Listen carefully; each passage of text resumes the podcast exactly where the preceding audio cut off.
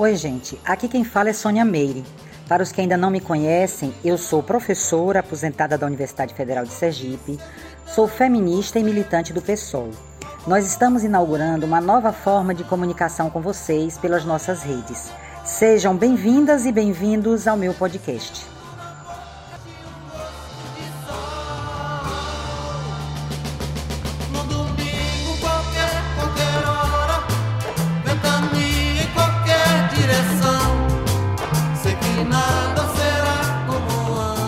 Aulas online para crianças e adolescentes. O que fazer? Esse programa foi gravado por meio de live no Facebook no dia 16 de julho de 2020.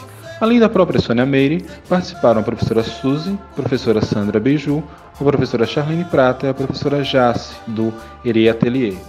Fique por dentro dessa importante discussão e não deixe de dar o retorno das, com a sua opinião nas nossas redes sociais.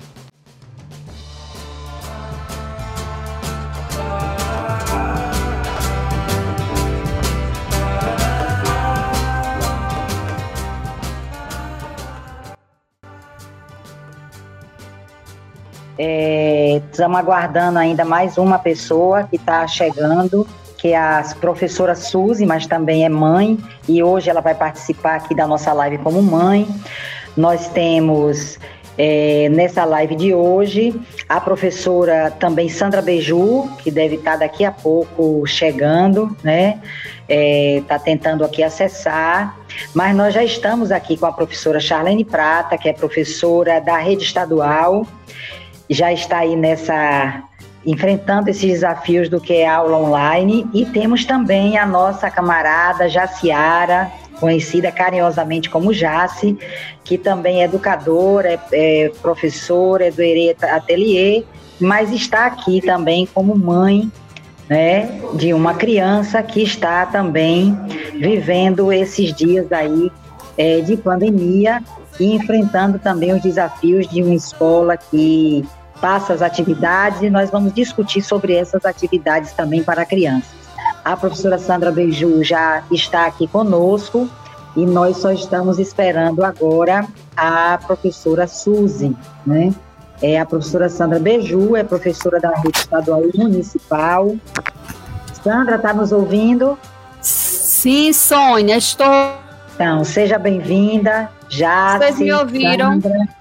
Sim, estamos, ouvindo. Ótimo. Boa noite, meninas. Boa, Boa noite. Boa noite. Já, Charlene.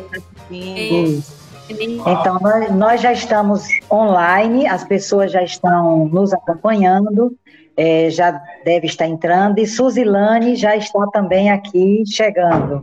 Deixa eu ver aqui se ela consegue acessar. Ela já deu aqui o ar da graça que hoje corremos muito. Enquanto o Suzy entra, é, eu quero informar todas as pessoas que já estão começando a acessar a nossa live, que a live de hoje é sobre educação né, para crianças e jovens online, educação online para crianças e jovens, é, e os nossos desafios e quais as saídas, não é? As nossas preocupações e as saídas. Olá, Suzilane. Olá, já entrei mostrando para vocês como uma pessoa humilde vai acessar aulas online com um telefone que eu não estou vendo ninguém, porque é 3G, e com a internet daquela, sabe, de bairro. Vou, não, vou comentar para depois não sofrer. Deixa quieto. Já entrei mostrando a realidade, né? Mas tudo bem, vamos lá, vamos trabalhar. Bem. Muito bem. Prazer a todas, eu sou Suzilane mais conhecida como The Flash. Mais conhecida como The Flash Cleito. Então, é um prazer, Suzy, ter você aqui conosco. Você está nos ouvindo? Está conseguindo nos ouvir, Sim, perfeitamente. Suzy? Deus é maravilhoso e não a internet. Então, perfeitamente, só não vejo direito. É, tá. Então, vamos lá. É, as pessoas que estão acessando essa live de hoje tem a participação, a live com uma participação maior, né? Todas mulheres, é, e mães e professoras, educadoras, para discutir o que está posto para nós nesse período da pandemia. Quero iniciar dizendo, né, esclarecendo a todas as pessoas que estão aqui nos acompanhando, que esse time que está aqui hoje para debater sobre educação online para crianças e jovens, não é um time que tem ojeriza as novas tecnologias. Nós não odiamos as tecnologias, nós não dizemos, dizemos que as tecnologias é, são problemáticas. a questão não é essa. Nós não estamos aqui para dizer que não é possível trabalhar por meio online, né? desenvolver atividades por meio online, não é disto. Nós estamos aqui para discutir é, as políticas, como elas estão se desenvolvendo, sendo impostas, e outras deixando de ser desenvolvidas também pela rede pública estadual, pela, pela rede particular de ensino e pela rede pública municipal mais recentemente. Né? Nós sabemos que a rede particular começou a fazer uma pressão para que o Conselho Nacional e os conselhos estaduais e municipais também aprovassem resoluções para garantir o acesso dos seus filhos ao, a, ao ensino-aprendizagem para não perder o ano letivo né, no período da pandemia. Então, houve uma pressão da rede particular. E a rede particular também, para não perder seus estudantes, elas trataram de desenvolver um processo por meio, inclusive, do chamado às professoras para produzir aulas, atividades para as crianças, os jovens e o ensino médio. Enquanto isso, a gente também estava fazendo todo o debate para adiar o Enem né? E nós estamos ainda nessa peleja, mesmo depois que foi anunciado que o Enem vai acontecer o ano que vem. Paralelo a isto, a rede pública, o Estado, que começou apenas com algumas aulas online para o pré-vestibular, também decretou, é, instituiu, na verdade, que deveria o, o, o ano letivo ser mantido e deveria ter aulas online que os professores deveriam, a partir de então, as escolas se organizarem para oferecer as aulas online. E mais recentemente, o Conselho Municipal de Aracaju também produziu um, um, documento que foi aprovado pelos conselheiros, inclusive por professores, diretores de escola, é, sem diálogo com a população, com a comunidade escolar nenhuma, e o prefeito, a Secretaria de Estado de, do município, também já publicou no Diário Oficial a portaria instituindo as aulas online. Né? Só que entre o início disso tudo, eu estou fazendo essa introdução para que vocês possam depois colocar os, os problemas. Né? No meio disso tudo, o que é que nós estamos acompanhando? Nós estamos vendo um ministério, um governo desgovernado, um ministério praticamente que entra e sai ministro, já está no quarto ministro, praticamente, né? É, com uma política completamente é, desorientada para a educação, né? No início começou a tentar mais contra os professores e contra é, é, é a população, os estudantes que estavam com acesso à universidade, inclusive cortando recursos, bolsas de pesquisa, né? E tivemos também é, no estado de Sergipe, para trazer a questão para o local nosso, onde nós vivemos, uma pressa muito grande de garantir o ano letivo, né? E é com base nisso que o Estado e o município manteve e instituiu as aulas online no meio de uma pandemia que no nosso caso ela só cresce. Então nós temos alguns problemas. Nós temos na escola particular, nós temos crianças e jovens que podem ter, em, na maioria dos casos, um acesso à rede, a equipamento, mas tem outros problemas que estão envolvidos aí, e eu gostaria que nós conversássemos sobre isso também com Jaciara, né? Na rede pública, nós temos problemas de várias ordens, que eu queria que Charlene trouxesse isso no caso do Estado. E aí, Suzilane também vai se colocar como mãe Suzilane é professora, mas ela não atua na rede pública, ela também estuda, outra, faz outra graduação também. Mas Suzilane é mãe de uma criança, um pré-adolescente, né, autista, que está enfrentando sérios problemas para ter, para seu filho ter uma relação e um vínculo com a escola pública, né? Que é muito mais grave também. É muito é, na grave. Verdade, eu... E temos só Na verdade, eu estou mais na área policial. Isso. E temos isso, entrando com, com ações para o filho ter acesso ao material, né? Ter acesso a, a ao, ao, ao, mínimo, porque a criança tem que ter uma rotina. E temos a professora Sandra Beju, que é professora também da educação infantil no município, e que agora está também se deparando com esse problema. Ela também é mãe, mas agora ela também está se deparando com esse problema, e inclusive eu li um material que foi enviado para as escolas pelo município, um material organizado, sugerindo que atividades as professoras deveriam organizar para que elas pudessem orientar as mães da educação infantil também.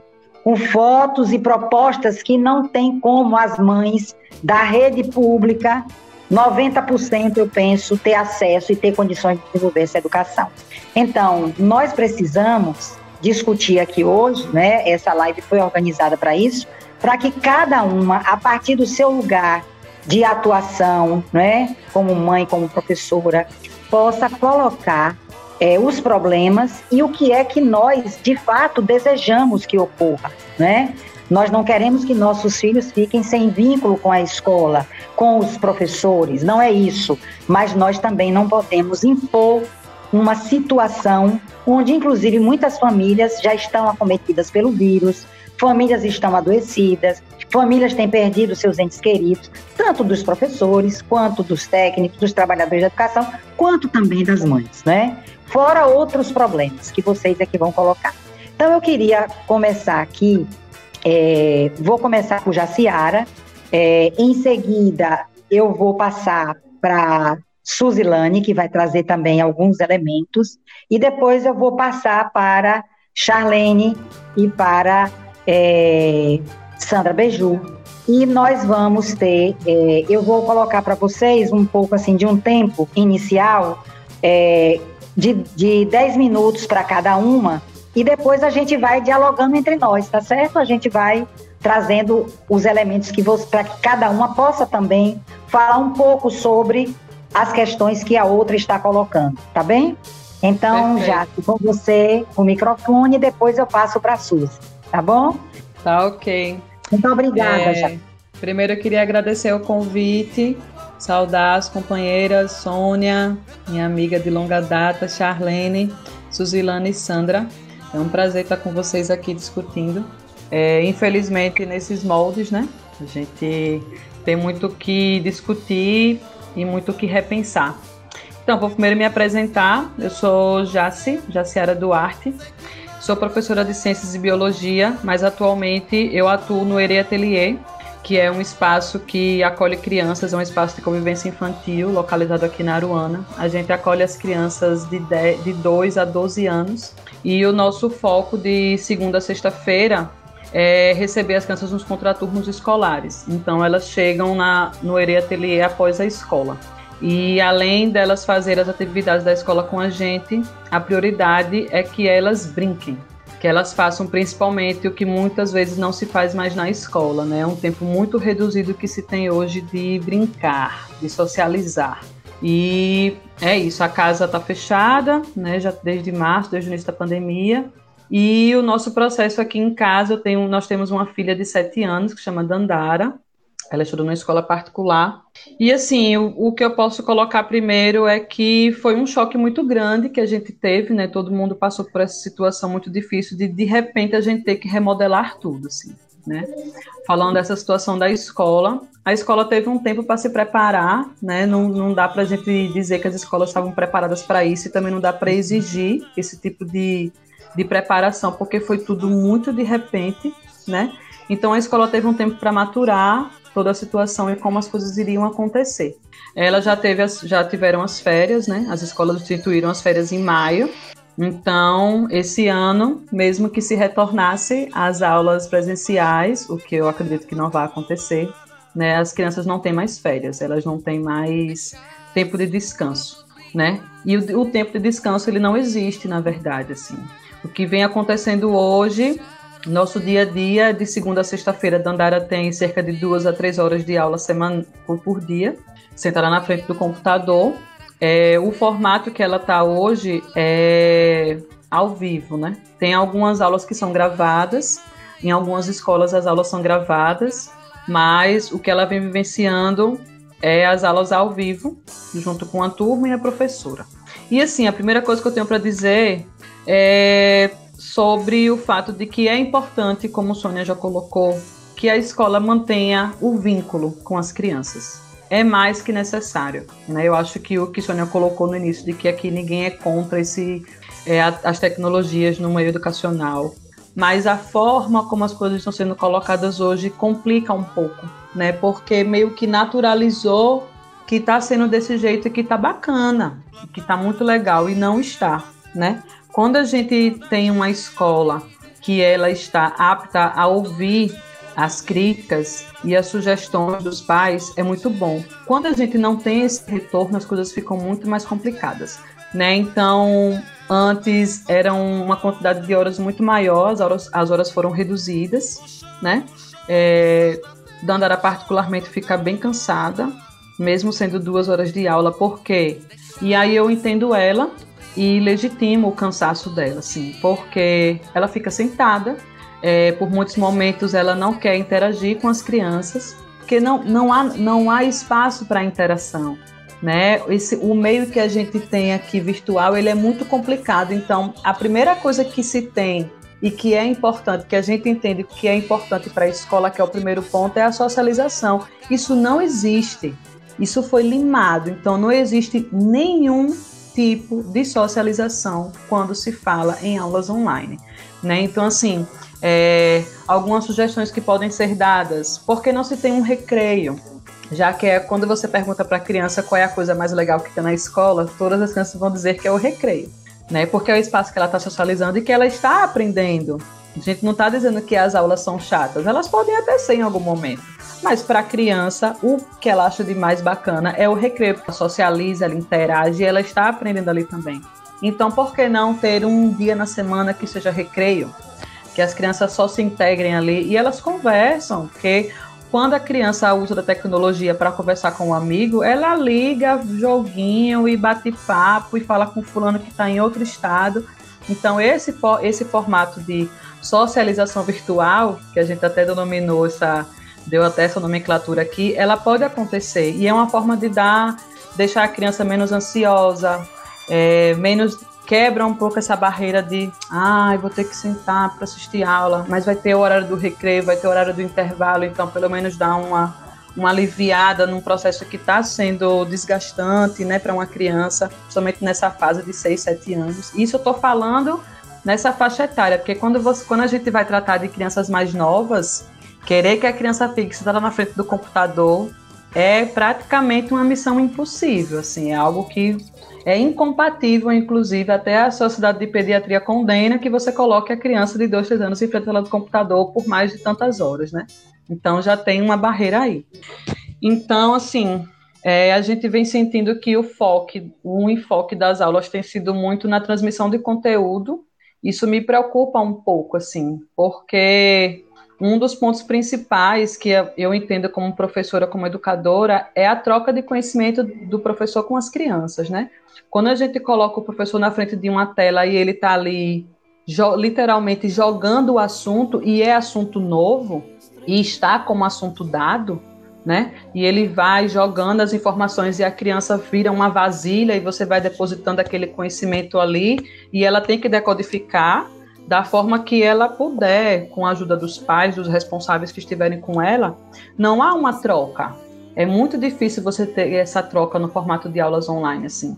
Então, fica um pouco complicado, assim, porque não há debate, não há discussão entre as crianças, o que é que vocês acham, porque também não tem espaço para isso. E, de certa forma, para o professor ficar muito complicado pensar um outro formato, né? Porque talvez seja uma imposição né? É até complicado a gente não ter aqui é, nenhuma professora da nenhum professor da escola particular, até porque o fato dele se colocar aqui vai trazer complicações no trabalho dela, né? Porque as, onde estão as vozes professoras das escolas particulares? O que é que eles estão passando, né? E o que é que eles não podem dizer o que estão passando?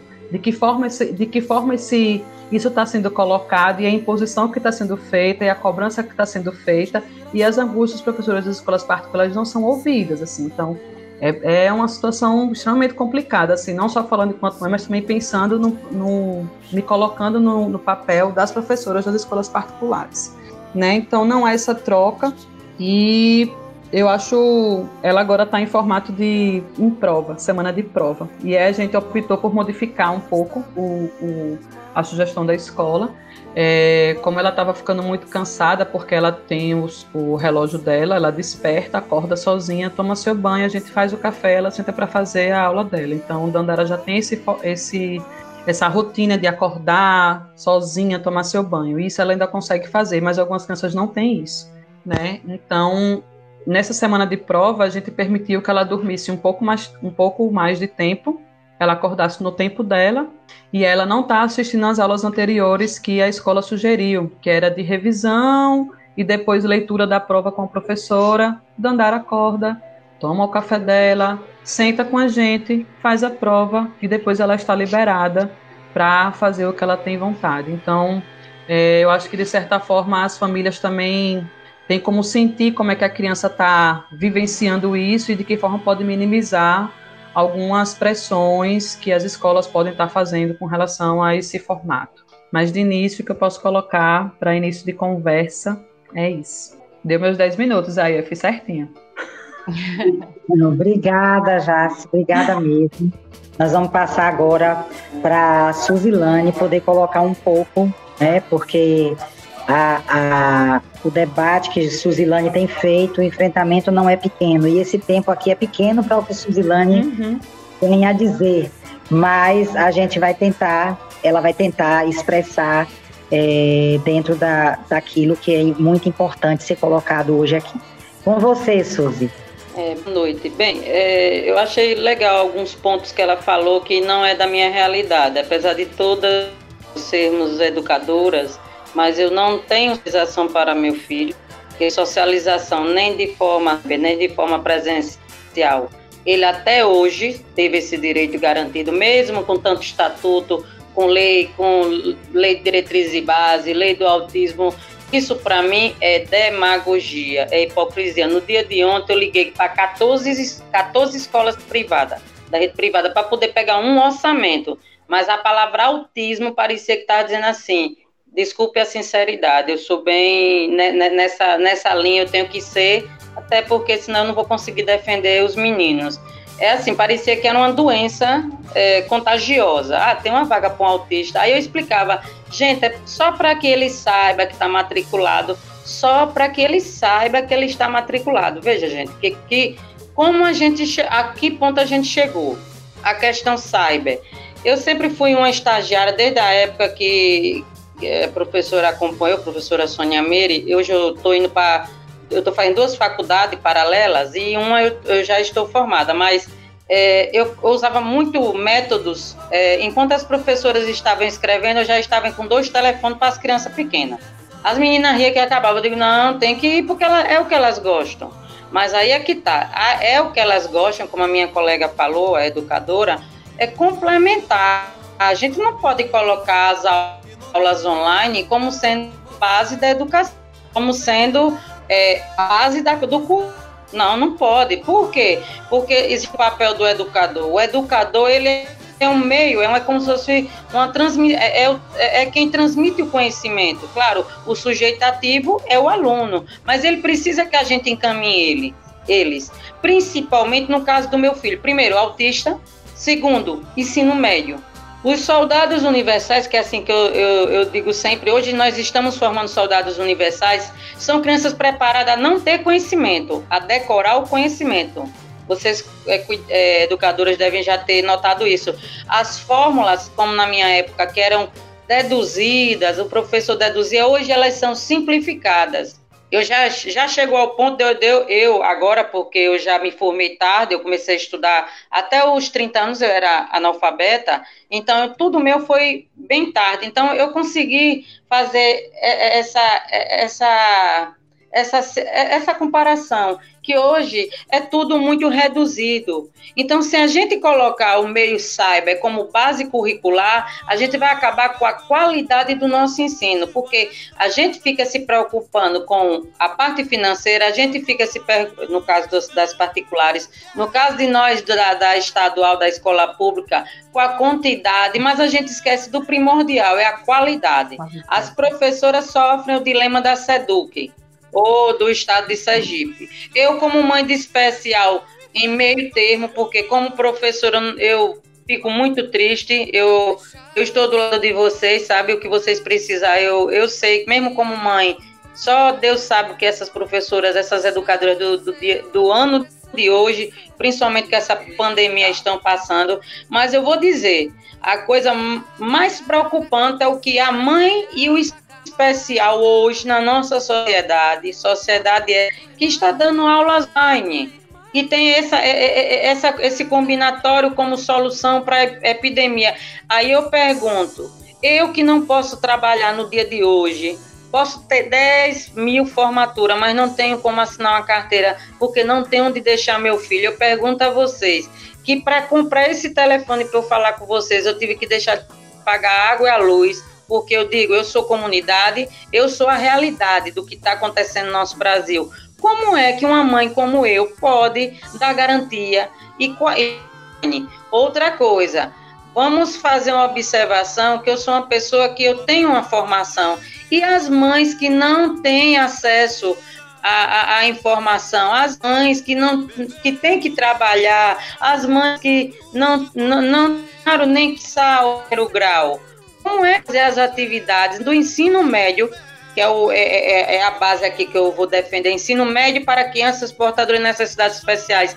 Como uma mãe que não fez nem o primeiro grau vai ensinar é, diferencial, equação, tradução de, de inglês, espanhol. Eu estou aqui, mas eu tô aqui com 13 livros. Como é que uma mãe vai adaptar esse material sem ser, no mínimo, uma pedagoga? Essa é a pergunta. Tem como essas aulas online, está para especial, está para normal, é, serem a base do nosso currículo, não tem, gente. É querer, é querer de, devastar, devastar assim, acabar com, com o ensino. E eu vou, eu vou, eu vou dizer aqui de forma para vocês guardarem no coração de vocês. Até hoje mesmo, conversando com a Sônia, eu falei: estudar no Brasil, no caso do especial, é caso de polícia. Eu vivo em delegacia. Eu não tenho acesso nem ao módulo, os módulos, que é a base da base da base, é o essencial para um aluno. O meu filho, por ser por necessidade especial, se ele eu que ou então eu vá na delegacia conceito tutelar, é, MP, cumprimento de sentença.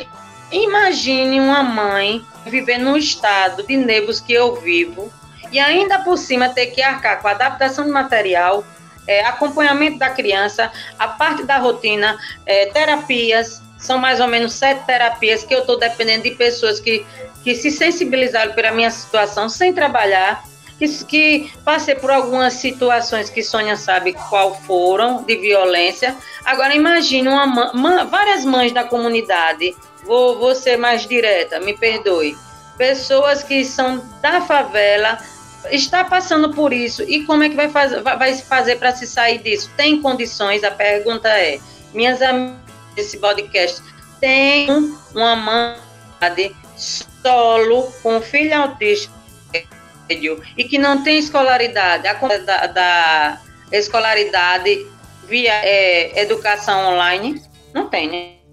Eu acho que eu, eu, eu dei dois minutos para vocês respirarem com a pancada, aí deu 29. Então, é, é, é uma situação é, drástica minha, viu? Eu vou dizer a vocês que ninguém queira passar o que eu estou passando. E como professora, é, acaba comigo, porque eu não acredito mais, né, né a educação para mim inclusiva, infelizmente, não, não acontece. É assim, de forma de qualidade, não. E eu vou dizer, nem sem qualidade está, nem sem qualidade. Essa aí é Suzilane, Agora vai com a professora Sônia Meire. Oi, Suzy, é, nós só temos a agradecer da sua participação aqui hoje nessa live, porque, como você disse, né, é, as mães que estão preocupadas e acompanhando esse processo de desenvolvimento dos seus filhos sabe é, das dificuldades e está virando caso de polícia. Para ter acesso a um material, é preciso é, fazer um boletim de ocorrência. Então, é, é gravíssimo o que você coloca aqui, né? Nós temos aqui outras mães também que têm filhos autistas que já estão acompanhando aqui, né? É, Jaqueline Freire, Mônica Mota, tem várias pessoas que estão aqui já acessando a nossa é, live. Eu tenho um minutinho. Então, é, Lembrando que as que sabem que é caso de polícia, porque tem as, as que sabem que é caso de polícia, tem umas que nem sabem, né? Isso, exatamente, isso mesmo. Então eu vou passar aqui agora para a professora Charlene, que para ela trazer também a realidade que ela está vivendo como professora e a realidade dos estudantes dela e das famílias. Professora Charlene, eu também quero agradecer a você pela sua disponibilidade nesse horário. Sei que você também está preparando aulas. Todos os dias tem um ritmo de trabalho acentuado, né?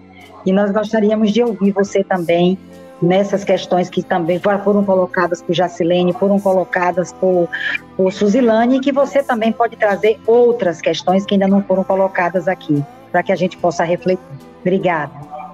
Obrigada, Sônia. Boa noite a todas e todos que estão nos acompanhando agora, as minhas amigas que estão aqui na live. Né? Dizer também que eu agradeço, Sônia, por tratar de um tema tão importante quanto esse, nesse momento de pandemia, né? E de, pelo convite que me realizou, aliás, que me foi feito, né, diante dessa situação. E aí, para começo de conversa, eu gostaria aqui de salientar, né, é, a forma, o formato como foi implementada essas atividades não presenciais na rede estadual, tá? Quando eu falo isso, é porque não houve nenhum diálogo com a comunidade escolar, né? Houve, na verdade, uma portaria, né, que foi é, realizada pela SEDUC, pela Secretaria da Educação. Essa portaria foi dado um prazo de 15 dias, né, para que as escolas é, decidissem se sim ou não, como se a realidade coubesse um sim ou não, sem avaliar né, as condições para implementar né, essas atividades, sem avaliar se havia realmente condições para que se implementasse isso. Então, na verdade, colocou-se assim a toque de caixa para as unidades de ensino, para as escolas, né? As direções, por sua vez, encurralaram os professores, né? Pressionaram os professores, e eu estou vendo que tem alguns é, colegas meus que estão acompanhando essa live, gostaria de saudar esses colegas, e eles sabem do que, que eu estou falando, né? Da pressão que a gente sofreu, né? Quando se colocava né, as dificuldades de se implementar isso, né? Em um país em que um em cada quatro pessoas não tem acesso nenhum à internet, é? Então a gente colocava essa situação e essa situação praticamente era tratorada, assim, sabe? Não se ouvia. Né? Então a gente sofreu né, esse, essa pressão dentro das escolas para que isso fosse implementado. Às vezes não se falava de forma direta, mas às vezes se falava de forma indireta, né, né, com sutileza sobre a questão de garantir o salário, de garantir a regência de classe, né? Então se falava de forma indireta, tipo assim, ou vocês aceitam essa portaria ou, né, mais tarde vocês podem perder o salário de vocês. E é isso que está acontecendo, inclusive, com os colegas, com as escolas que é, não aderiram à portaria 2235 sobre as atividades não presenciais, né, estão sofrendo ameaças, estão sofrendo assédio moral até hoje. E aí, nesse sentido, que eu gostaria de destacar aqui aquilo que você colocou lá no início, Sônia. Ninguém é contra as novas tecnologias, né? Todos aqui sabem da importância das novas tecnologias, né? Das TICs dentro da educação, né? E ninguém é contra que a gente também realize ou faça atividades para os meninos, né? Mas ela deve ter um outro caráter nesse momento, porque a gente não está em um momento de normalidade. Nós não estamos, não dá para tratar a educação com normalidade enquanto tem alunos que estão com os pais no hospital, né? Enquanto tem alunos que estão adoentados com Covid, 19 enquanto tem alunos que perderam parentes próximos ou que perderam gente da própria família. Não dá para tratar isso com normalidade. E é isso que a Secretaria da Educação vem fazendo e vem se eximindo da responsabilidade, inclusive de implementar realmente essas atividades não presenciais. Meio que colocou toda a responsabilidade disso nas costas dos professores. Então, por exemplo, a gente fez uma reunião numa quarta-feira na escola e na segunda já era para estar com todos os planejamentos prontos e que a gente já começasse. Então, vire-se, né? Foi mais ou menos isso. Virem-se, né? E se reinventem, que é essa palavra que né, virou modismo, né? Reinventem-se, reinventem-se. E a gente, né? É, é, eu vou falar da situação dos alunos, mas é importante também destacar, né? O quanto que nós professores estamos sobrecarregados nesse período, né? eu acho que é consenso entre todos e que a gente meio que triplicou é, a, a, o, nosso, o nosso serviço, né, o nosso trabalho. Porque a gente passa o dia planejando atividades, passa o dia realizando, fazendo atividades e utilizando vários métodos para tentar contemplar um maior número de alunos, o que não é uma coisa fácil, eu vou especificar aqui com o tempo, tá? Bom, Além dessas questões que eu estava colocando, né, é importante dar um panorama sobre como é que estão os municípios. Existem alguns municípios que resolveram não aderir. Existem outros que resolveram é, realizar aquelas atividades impressas e enviar para os meninos, o que de alguma forma também está indo contra o próprio decreto do governador, né, os decretos 40588 e 40605, que proíbe né, o uso do papel, a utilização do papel é, no serviço público, né, por ser um meio de transmissão de vírus. E até porque a gente está falando de um vírus novo, né, e que a gente não sabe ainda o grau de transmissão dele. E aí tem escolas que estão trabalhando dessa forma, né, um parente vai lá buscar atividade e leva para o menino e tal. E fora que tem alunos que moram distante, né, não, não conseguem ter acesso a essa atividade. É importante se colocar isso. Mas a maioria das escolas aderiram a essa portaria. E aí eu queria colocar algumas problemáticas de como o governo Belivaldo, através da SEDUC, né, vem se eximindo né, dessa responsabilidade. Por quê? Levando-se em consideração que os alunos eles não têm um acesso à internet, né, o acesso é muito diminuto, né, eles compram um pacote de dados móveis né, para o celular. O celular muitas vezes não é o celular dele, é o celular da mãe, do pai. Né? O pai e a mãe saem para trabalhar retorna à noite e aí é que ele pega o celular para tentar desenvolver atividade. Tem outro que vai pegar, tentar pegar a, a, internet da vizinha, roubar o Wi-Fi da vizinha, mas a vizinha desliga o Wi-Fi quando sai de casa e dá problema, né? Tem outros que diz que já comprou demais na semana que não tem condições. Então, assim, são vários e vários casos específicos. Tem aqueles que, tipo, já tem mais de um mês que nós estamos nessa atividade e chegou hoje. Inclusive, eles estão aqui, ó, enquanto eu estou dando a live, estão aqui me enviando mensagem, porque é o tempo todo, né? É, essa questão de tentar entender ainda essa, essa realidade. Mas aí, voltando sobre a questão do governo ter se eximido da responsabilidade, eu estou falando é, se fosse para implementar, né, essas atividades não presenciais, o governo teria que se responsabilizar em distribuir tablets para os alunos, né, em fazer uma formação para a gente, porque é, muitos de nós não temos, né, não fomos formados, inclusive, para isso, né, para essas novas tecnologias. Então, tivemos que aprender meio que na marra. Né? Eu tenho muitos colegas que têm muitas dificuldades. Né? Se os alunos têm, as professoras e os professores também os têm. Né? Então, não houve nenhum tipo de, de formação, né? não, é, não há uma plataforma, por exemplo, padronizada aqui para o Estado, né, para essas atividades. Então, muitas vezes a gente tem que se dividir em várias coisas, e se tiver em várias escolas, aí que isso aumenta. Então, por exemplo, eu tenho Classroom, eu tenho todas as turmas em WhatsApp, eu tenho é, canal no YouTube, eu tenho que fazer podcast, eu tenho. Então, é uma série de coisas que a gente está se dividindo em, várias coisas, porque não tem nenhuma plataforma sequer dentro do Estado. E é importante a gente né, deixar evidente isso, porque é, é, é, uma total falta de responsabilidade, de compromisso com a educação por parte do Estado, né? E aí os professores tiveram que correr atrás, muitas vezes, de um celular novo, né? Tipo eu, né, que tive que comprar um celular novo, o meu também já estava bem ruimzinho, né? Mas a, o, o, meu notebook, que eu não sei quando é que vai pifar, com a quantidade de atividades que tem aqui, né? Então é uma série de, de questões que acabam prejudicando, né? Esse andamento, né? Essa, essa reinvenção do professor, que a gente, né, tem que se reinventar, né? Muitos estão aí se endividando com essa questão de ter que se reinventar. E aí, né, é, é, já que não não há essas condições, qual é a realidade que nós estamos hoje em dia, né? A realidade que a gente está hoje em dia é isso, assim. é, eu imaginava, antes de iniciar essas atividades, que a gente ter, teria uma adesão de uns 30%, né? Eu era pessimista, digamos assim, porque as pessoas, não, vamos dar uns 50%. A, a direção da escola que eu trabalho ia dar 80%, né? Hoje em dia, se eu for fazer um balanço otimista, né, bastante otimista da realidade que eu estou inserida, a gente tem no mínimo, aliás, no máximo, uma adesão de 20%, tá? É, é, é bem problemático.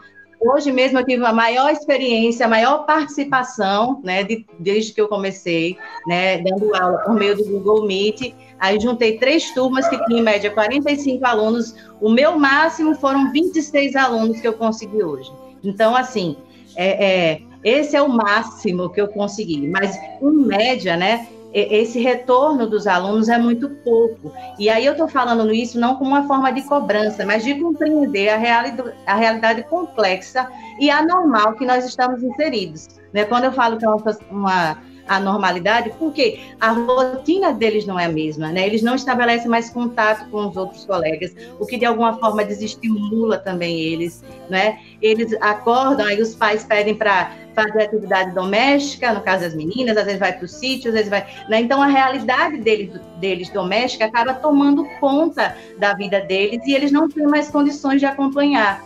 E aí, às vezes, tem, tem gente que julga, não, mas aí é preguiça, né? Não estamos em um momento de normalidade, gente. Não dá para tratar essas coisas como se estivéssemos, tá? E aí o retorno é muito pequeno, muito pequeno. Então, eu achava que ia ser 30%, está sendo bem pior do que isso. E a despeito dessa realidade, o Estado está cobrando que a gente registre a presença desses alunos. Agora me diga, se a gente for registrar a presença efetiva, aliás, como é que se registra a presença nesse momento, né? E de que forma a gente vai re registrar e com essa participação diminuída, né? É, é uma coisa que eu não sei de onde eles tiram isso da cabeça, mas está isso, né? Os planejamentos também, que é para ser realizado no diário eletrônico, vem consumindo muitos professores. É uma reclamação assim, unânime, 100% dos professores estão muito cansados com esses planejamentos cheios de, de exigências que estão pedindo para a gente. E aí tá, tá bastante complicado, né? Eu estou colocando também a demanda dos professores, né? A gente já conversou, inclusive, em outro momento aqui com Sônia sobre a realidade dos alunos, mas eu falo isso porque muitas vezes a realidade dos professores é invisibilizada, né? É, porque parece que a gente está em casa e que a gente está no bem bom e, e, não faz nada, né? Hoje em dia, eu trabalho de manhã, tarde e noite, vou dormir tarde preparando slide, preparando não sei o quê, e a gente faz isso, né, entendendo que, assim, a gente tem que contemplar o maior número de alunos, mas o retorno é muito pequeno, né? O retorno é muito pequeno. Então, o que, que a gente poderia pensar sobre isso, né? Além dessas exigências também ao poder público, né, ao governo e tal. O que, que a gente poderia pensar? A gente é, poderia, se, poderia se manter o contato entre professores e alunos, né? Mas não ter um caráter de aula, né? Não ter esse caráter de aula. O calendário escolar deveria ser suspenso. A gente pensar em outra forma, né, de trabalhar em ciclo, né, talvez nos próximos anos, né, então, esse calendário escolar já foi, né? As crianças, os jovens não estão aprendendo dessa forma, né? Eles não têm acesso sequer. Então, por que ficar insistindo nessa questão do ano escolar? Né? Muitas vezes, talvez, para tomar como parâmetro a escola particular. A escola particular também tem os seus problemas, né? E aí, inclusive, teve votação para o Enem, os alunos votaram para que fosse em maio. E aí, o, o, o MEC quer que realize em janeiro para garantir, inclusive, é, os interesses das escolas privadas. Né? Não é os interesses das escolas é, os, os alunos da escola pública sabem do que estão passando e por isso votaram no mês de maio. E aí, só para concluir mesmo, é, o, o Sintese fez uma estimativa aqui, aqui em Sergipe de que, em média, 335 mil estudantes estão na atualidade sem acesso ao ensino básico, tá? A gente está negando o direito à educação, né? A 335 mil estudantes, né? Veja a gravidade dessa questão, né? A gente está negando o acesso ao ensino básico. Isso é um crime, né? Isso é um crime que está sendo realizado pelo Estado, essa negação ao, ao acesso ao ensino, tá? E aí eu queria problematizar nesse sentido e finalizar, né, enquanto nós estamos numa live também, finalizar essa minha fala, estamos numa live de mulheres, né? E nós que somos educadoras e somos mães, no caso eu não sou mãe, mas eu sei que tem mães aqui, né? Sabe como é que está difícil ter que dar conta da, dessa quantidade de tarefas, né? As tarefas de planejar, de fazer é, todas essas atividades e ainda ter que servir de tutora, né? De tutora dos seus filhos, né? Porque não tem condições de botar uma criança ou botar em frente, não, assista aí e, e, e ela vai conseguir assimilar. Não tem. Então tem que ter um acompanhamento dos pais e nós mulheres nós sabemos como é que está a questão das tarefas domésticas, né? Ainda tem as questões do trabalho, ainda tem as pressões com relação à questão do cuidado, que tudo isso aumentou, triplicou, né, nesse momento de pandemia. Então, a realidade é muito complexa, mas não é com medidas que tentam tapar os olhos para essa realidade que a gente vai conseguir né, resolver, não. E aí eu acho que o momento é de exigir comprometimento do Estado.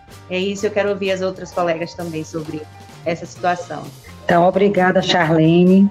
É, muitas provocações que vocês estão colocando, né, para quem entrou aqui na live depois. Nós estamos aqui com mães, professoras, educadoras, é, discutindo é, a problemática das aulas online em tempos de pandemia e qual será a solução para nossas crianças e nossos jovens no estado de Sergipe, seja da rede pública, seja da rede particular, da rede privada, do estado ou do município. E também com uma perspectiva diferenciada, que é de analisar também não só os estudantes que moram que residem em lugares que têm dificuldade de ter acesso à tecnologia, mas também o processo de ensino-aprendizagem para os jovens e para as crianças no ensino fundamental é, diante não só é, as dificuldades que as famílias têm de acesso, mas também com as pessoas que têm seus filhos com necessidades especiais e que também não têm um atendimento adequado,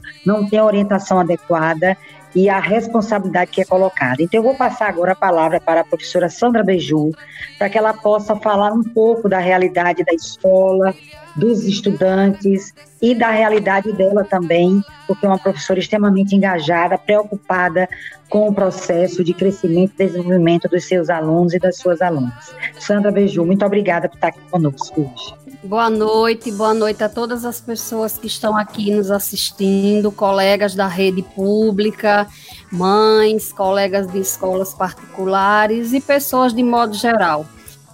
É, para iniciar essa conversa, eu já quero também agradecer pelo convite de participar dessa discussão com minhas colegas e dizer que eu fui aluna de Sônia quando ela é professora da Universidade Federal de Sergipe na minha graduação.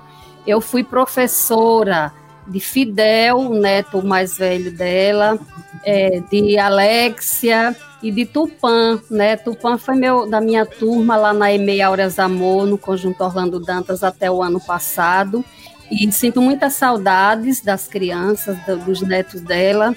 É, e, enfim, agradecer é, é, a participação nessa discussão. Dizer também que eu, como professora da Rede Municipal de Aracaju, Hoje faço parte do coletivo docente da Rede Municipal de Aracaju, que é um grupo de professoras e professores da rede, que desde o início desse ano, antes até da pandemia, a gente já estava se organizando para iniciamos um processo de discussão sobre as políticas de educação implementadas na rede municipal de Aracaju, né, sobre a negação de direitos a, a, aos profissionais da educação da rede municipal de Aracaju e aí a gente também vem fazendo discussões, né, nesse espaço que, que, é, que, no, que é o que nós temos nesse momento, é, de espaços virtuais, discutindo temáticas relativas à educação. E quero me solidarizar com, através de Suzilane, com todas as mães que passam por, essa, por esses enfrentamentos que ela nos relatou aqui, que ela tem que fazer para assegurar o direito do filho dela de ter acesso à educação escolar. É, lá na escola que eu trabalho, na EMEI Aureas Amor, nós temos crianças autistas e temos excelentes profissionais que fazem esse acompanhamento das crianças na sala de recursos, a professora Anatécia, a professora Alessandra, e nós conhecemos algumas histórias né, dessas mães que relatam quantas dificuldades elas enfrentam para garantir esse direito às crianças e também quanto elas ficam angustiadas quando vai se aproximando o momento da criança sair da educação infantil, né? Que infelizmente ao completar os seis anos a criança tem que sair da educação infantil e ir para o ensino fundamental. Então já é um, um, um sofrimento muito grande para essas mães quando chega esse momento, porque elas começam a se perguntar em que escola eu vou levar a minha criança, né? Eu vou matricular a minha criança. Então assim é uma história e é, são histórias e são enfrentamentos e sofrimentos que só as mães sentem, as mães dessas crianças, e de fato só elas sabem e podem dizer do que elas enfrentam. E também aproveito aqui para me solidarizar com todas as famílias que perderam entes queridos pela Covid-19, porque está nesse momento com familiares hospitalizados, com familiares acometidos pelo vírus e sem saber o que fazer, sofrendo em busca de um leito de hospital, por toda essa situação que nós estamos enfrentando nesse momento aqui no nosso país, né, e aqui na, no nosso estado de Sergipe. É, em relação à temática da, da proposta pela live, é, é, uma, é um tema que está na ordem do dia, como todas as colegas já falaram, né? E, e a questão é bem é bem posta porque, inclusive, coloca uma indagação, né? Qual a alternativa? É um desafio para a gente pensar. E aí eu já, já me, me reporto à fala da minha colega, a professora Charlene, da rede estadual, é, e eu vou me ater à rede municipal de Aracaju, até porque a, na rede estadual eu encerrei minha carreira no ano letivo 2019 né? Então eu já não estou mais na escola, foram praticamente longos 30 anos de sala de aula na rede estadual, mas é, felizmente eu consegui aposentar, encerrando 2019, eu já consegui encerrar minha trajetória como professora da escola pública na rede estadual de Sergipe. Então, no município de Aracaju, o que é que eu, que eu posso colocar? Sônia se referiu à resolução 01-2020, que foi publicada no Diário Oficial em junho passado, né, que é a normativa que regulamenta a, a imposição de aulas remotas na rede municipal de Aracaju. O Conselho Municipal de Educação de Aracaju, Colmeia, ele também é um órgão que ele acompanha e ele tem o papel de normatizar a educação infantil também na rede privada.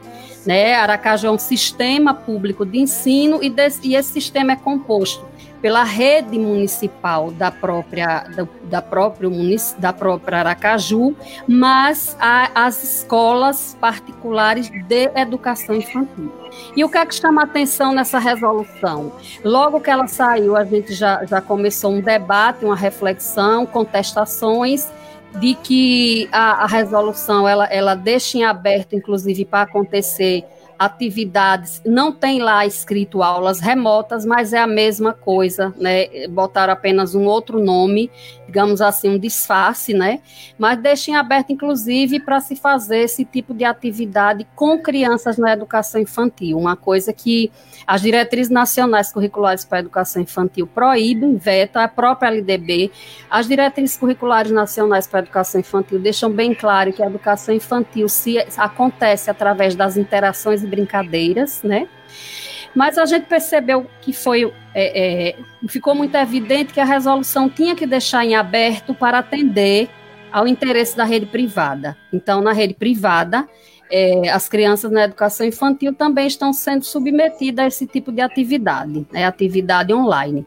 Na rede municipal de Aracaju, é, como a gente já, já tem discutido desde que saiu a resolução, o coletivo docente já vem contestando, a própria secretaria ela já adotou uma outra postura, né? O, a, a, coordenação de educação infantil já, está, já tem orientado as escolas que não é aula para educação infantil, não é aula remota, não é atividade remota que nós temos, que as escolas precisam e nós, como professoras e professores, construir é, é, propostas, construir meios de nos conectarmos às crianças é, para manter o, o, vínculo né, com a criança. É, e a gente, eu concordo, isso é uma necessidade, inclusive eu já tenho essa vivência com minha turma, na verdade, o contato que eu tenho com a minha turma, ele não foi interrompido é, desde que, que iniciou a pandemia, por uma, por uma situação muito característica e peculiar. Eu, eu, esse ano, a minha turma em 2019 era uma turma de três anos, e eu continuei né? As mães, foi um pedido também, as mães pediram, e eu achei interessante dar continuidade ao trabalho que vinha desenvolvendo com as crianças, então eu solicitei à direção da escola continuar com a mesma turma é, em 2020, com quatro anos. Agora as crianças da minha turma já estão com quatro anos e eu estou com a mesma turma. Então, de forma que isso me favoreceu, né, a não, não interromper esse vínculo. E por que eu coloco isso? Porque o ano letivo 2020, na rede municipal de Aracaju, teve início no dia 5 de março. Então, nós tivemos somente oito dias de aula, de contato com as crianças, o contato presencial. E ainda aconteceu no meio do caminho o feriado de 17 de março. E no dia seguinte, dia 18 de março, a escola estava fechada por decreto, né? Então, assim, para a criança pequena é uma situação muito delicada, porque a criança ela não tem maturidade emocional para compreender por que de repente a escola sumiu da vida dela, né? Ela tinha uma rotina e de repente essa rotina foi suspensa, desapareceu. Ela não, não ia mais todas as manhãs para a escola e a escola que eu trabalho é uma escola que as crianças adoram. É, a professora Sônia Meire conhece, porque ela ia, ela sempre ela ia para festas da escola, ela ia buscar os netos na escola, então ela conhece o quintalzão que tem lá na escola, e as crianças sentem muita falta desse espaço, porque elas brincavam muito lá. E isso é importante porque nós atendemos também um público de crianças que, em sua maioria, é, moram em espaços que não permitem brincar né? Como já se falou, a importância do brincar para a criança pequena, né? É, o brincar ele é fundamental para um desenvolvimento saudável de todo ser humano. Então, é, a escola desapareceu da vida das crianças, essa rotina foi suspensa. E nós também, nós professoras e professores, a partir do momento que a gente começou a ficar em casa e esse, esse isolamento ele foi se estendendo, né? Ele foi ficando mais longo. A gente também começou a, a ficar com crise de ansiedade, né? Com insegurança, com medo, assim como as famílias das crianças que estão na escola, né? Que a gente que a gente tem contato, que a gente conhece. Então, como todas as, as companheiras, todas as educadoras aqui na live já falaram, essa condição, esses sentimentos, esse medo e essa insegurança gerado por essa situação de, de pandemia, ela ele, é, é, é uma coisa que afeta todo ser humano na nossa estrutura psicológica. Né, no nosso emocional, é, afeta a nossa condição de dormir, é, crise de ansiedade, insônia, é, é, mal-estar, enfim, um conjunto de coisas que tem afetado. E, e enquanto isso, os, os gestores, né, da, da, os governos, prefeito de Aracaju, pessoal da educação, pessoal da SEDUC, é, coloca, é, fica num, num, discurso e numa condição como se essa realidade estivesse acontecendo em Marte e não aqui, e não aqui entre nós, né?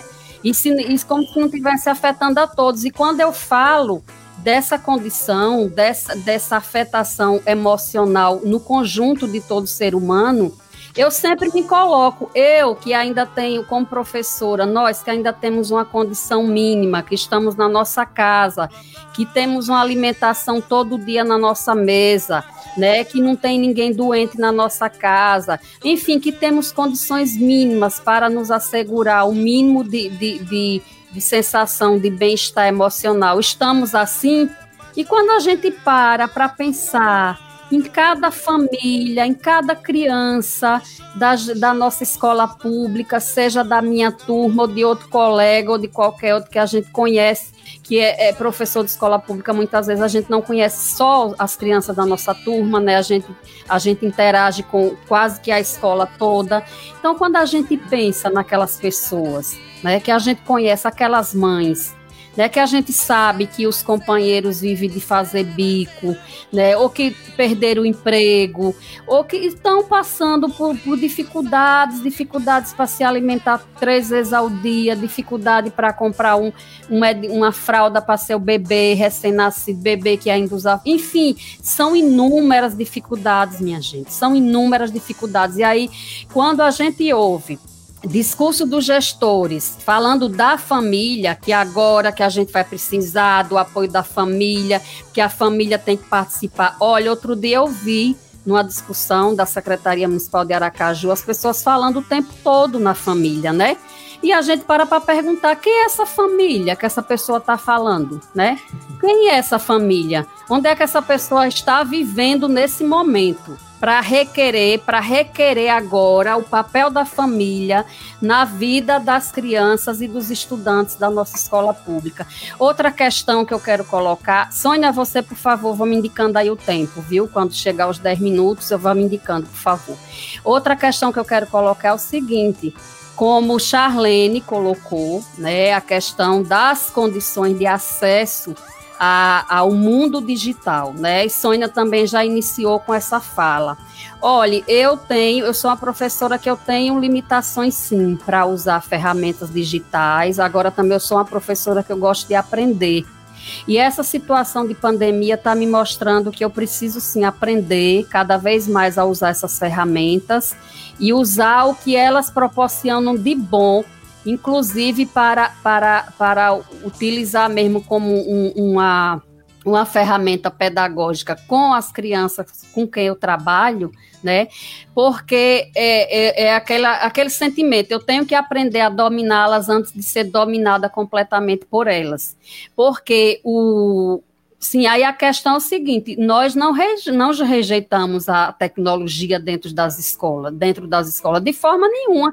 Agora a gente precisa denunciar que nós não temos e nunca tivemos em Sergipe uma política pública de inclusão digital, nem para professor, e nem para estudante, e nem para a população de modo geral. Nós, professoras e professores e o nosso alunado, nós fazemos parte de um público que estamos na exclusão digital porque é, inclusão digital não se trata apenas de você ter, ter um equipamento em casa, de você ter um recurso para ter um notebook, ou você poder comprar um celular, ou você ter um outro equipamento eletrônico. Faz parte desse, desse, dessa inclusão digital você também saber utilizar essas ferramentas, né, da melhor forma possível para realizar algum tipo de trabalho, algum tipo de intervenção na realidade social. Esse é o meu, por é, é o que eu almejo, eu quero aprender a dominar. Sim, e aí dentro disso é responsabilidade do poder público, é responsabilidade do, do, dos gestores dos municípios, dos gestores do Estado, né, oferecer uma política de formação para o professor em, em, em, nas tecnologias de, informação e da comunicação, nas, nas ferramentas digitais, o acesso a gente se apropriar desse conhecimento e equipar as escolas com ambientes que favoreçam isso, porque eu trabalhei numa escola do estado na qual eu encerrei minha carreira. Eu cheguei nessa, eu fiquei seis anos nessa escola, eu, eu cheguei lá em 2013 e saí em 2019, encerrando o ano letivo até o final do ano. E lá tem um espaço com a plaquinha Laboratório de Informática, um balcão imenso uma pedra de mármore, um monte de computador lá de mesa, mas durante o tempo que eu passei naquela escola, eu nunca consegui usar aquele espaço. Nunca. O espaço vive fechado, cheio de poeira, computadores encaixotados, inclusive danificados. Foi um investimento muito grande que se fez. Foi o Ministério da Educação que mandou esses equipamentos para as escolas, que criou essas ações, mas elas nunca, jamais viraram uma política de Estado ou mesmo uma política de governo. Elas foram ações pontuais, ações isoladas que acabando um gover o governo X acabava tudo. Ou seja, foi dinheiro público jogado fora, foi dinheiro público para o lixo e os nossos alunos não tiveram acesso porque eu planejava atividades, eu gosto de planejar atividade, de apresentar, de pesquisa de internet, tudo isso é importante. Não só eu, a maioria absoluta dos colegas que estão na escola querem usar ferramentas para, para ampliar e para colocar o nosso público, o nosso aluno, no universo do conhecimento universal, para, permitir que os nossos alunos tenham acesso aos saberes acumulados pela humanidade.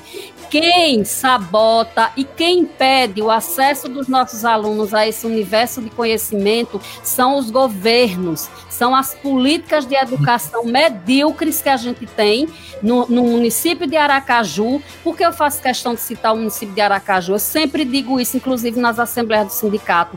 Como capital do Estado, Aracaju tinha a obrigação de ser uma referência para o resto do, dos demais municípios de Sergipe em várias áreas. É um município pequeno, a rede municipal de Aracaju só tem 74 unidades de ensino. Quer dizer, são muitos pontos que potencializam, que favorecem o desenvolvimento de uma política de educação emancipadora, centrada na formação humana e na construção de uma outra lógica de sociedade. Mas o que a gente vem enfrentando é cada vez mais a, estabelecimento de políticas neoliberais voltadas para a exclusão e para a lógica de mercado perversa, que não importa quem está excluído, não importa, porque a gente ouviu discursos de pessoas que estão nos altos escalão de governo do, do, da Prefeitura de Aracaju e do Estado, que se alcançar dois alunos, um aluno já está bom né? Já está bom. E a gente diz o seguinte: não está bom, não. Nós queremos uma política que inclua todas as crianças e todos os jovens. Nós não estamos aqui para defender política de exclusão. E é por isso que a gente tem que continuar denunciando essas políticas desses governos que a gente tem hoje, em Aracaju e no Estado, e, ao mesmo tempo, a gente procurar alternativas a partir do chão da nossa escola, com os nossos colegas lá dentro da escola, a gente construir alternativas para a gente fazer essa ponte com as famílias das nossas crianças, dos nossos jovens e com os nossos alunos. Então, como eu disse, eu já mantenho esse contato direto com as mães, com as crianças, com todo mundo, porque eu já tinha um grupo de WhatsApp com as mães, como eu faço todo ano, e isso me favoreceu estar, então, nessa, nesse vínculo, né, nessa, nesse contato praticamente diário. Então, o que é que eu faço com minhas crianças? A gente faz chamada de vídeo, é, a gente faz, é, eu fico fazendo com elas atividades de, de memórias afetivas do que a gente viveu na escola no ano 2019. Então, tudo que a gente viveu na escola no ano 2019, o que a gente plantou, as sementes que a gente estudou, tudo que a gente fez, eu tenho trabalhado com as crianças e, e isso tem me feito também um bem enorme, né, enorme para o meu estado emocional de professora, de mulher, de mãe, de ser humano. Então, é uma troca de afetividade, de energia é simplesmente maravilhosa e para mim é essencial. E eu sinto que para as crianças também é essencial. Né? Elas ficam felizes com essa troca, né? E como já se falou, as escolas privadas elas não têm tido a sensibilidade de promover com as crianças esse espaço de interação, de criar, por exemplo, uma sala de vídeo onde as crianças possam se encontrar para falar das coisas que elas viviam na escola até o ano passado, né? Então, assim, é uma outra possibilidade, mas falta uma sensibilidade, porque a lógica perversa neoliberal é o centro da ação pedagógica é o conteúdo. Minha gente, a gente sabe que isso é tão falacioso, né? É tão falacioso que não resiste a análise nenhuma do ponto de vista de uma concepção de educação humanista e crítica. Bom, então era isso que eu queria falar. Agradeço, desculpe se me alonguei, muito agradecida por vocês me escutarem. Era só isso. Sandra, é, todas vocês, nós é quem agradecemos aqui, somos nós, né? É, enquanto vocês estavam falando, falas fortes de denúncia, né, potentes, é, nós estávamos aqui lendo embora seja muito rápido, alguns comentários e perguntas também, né? É, uma das questões que tem que foi colocada aqui, inclusive por Gederson.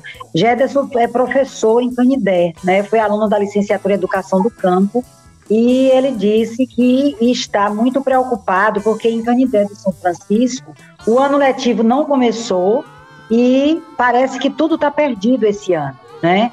E lá não existe nenhuma nenhum trabalho para que as crianças e os jovens estejam próximos do ambiente escolar, mesmo na pandemia, sabendo que não é possível para a escola.